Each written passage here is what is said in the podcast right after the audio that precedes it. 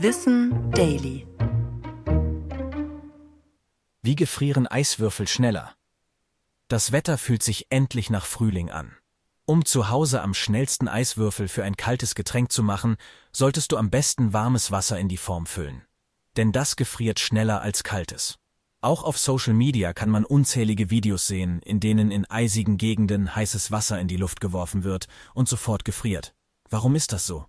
In den 1960er Jahren entdeckte der 13 Jahre alte Schüler Erasto Mpemba beim Speiseeis herstellen, dass heiße Flüssigkeit schneller gefriert. Seitdem ist das Phänomen als der Mpemba-Effekt bekannt. Vom Effekt selbst wussten aber schon die alten Griechen, und die Forschung rätselt seitdem an den Hintergründen.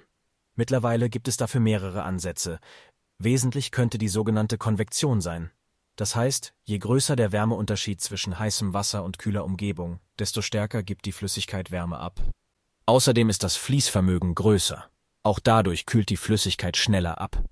Eine andere Theorie glaubt, dass die Verdunstung eine wichtige Rolle spielt. Warmes Wasser verdunstet schneller, die dadurch kleinere Wassermenge in der Form speichert weniger Wärme und gefriert schneller. Ganz einig über die Ursache ist sich die Wissenschaft also noch immer nicht.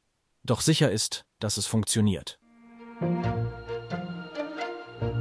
Ich bin Tom und das war Wissen Daily, produziert von Schönlein Media.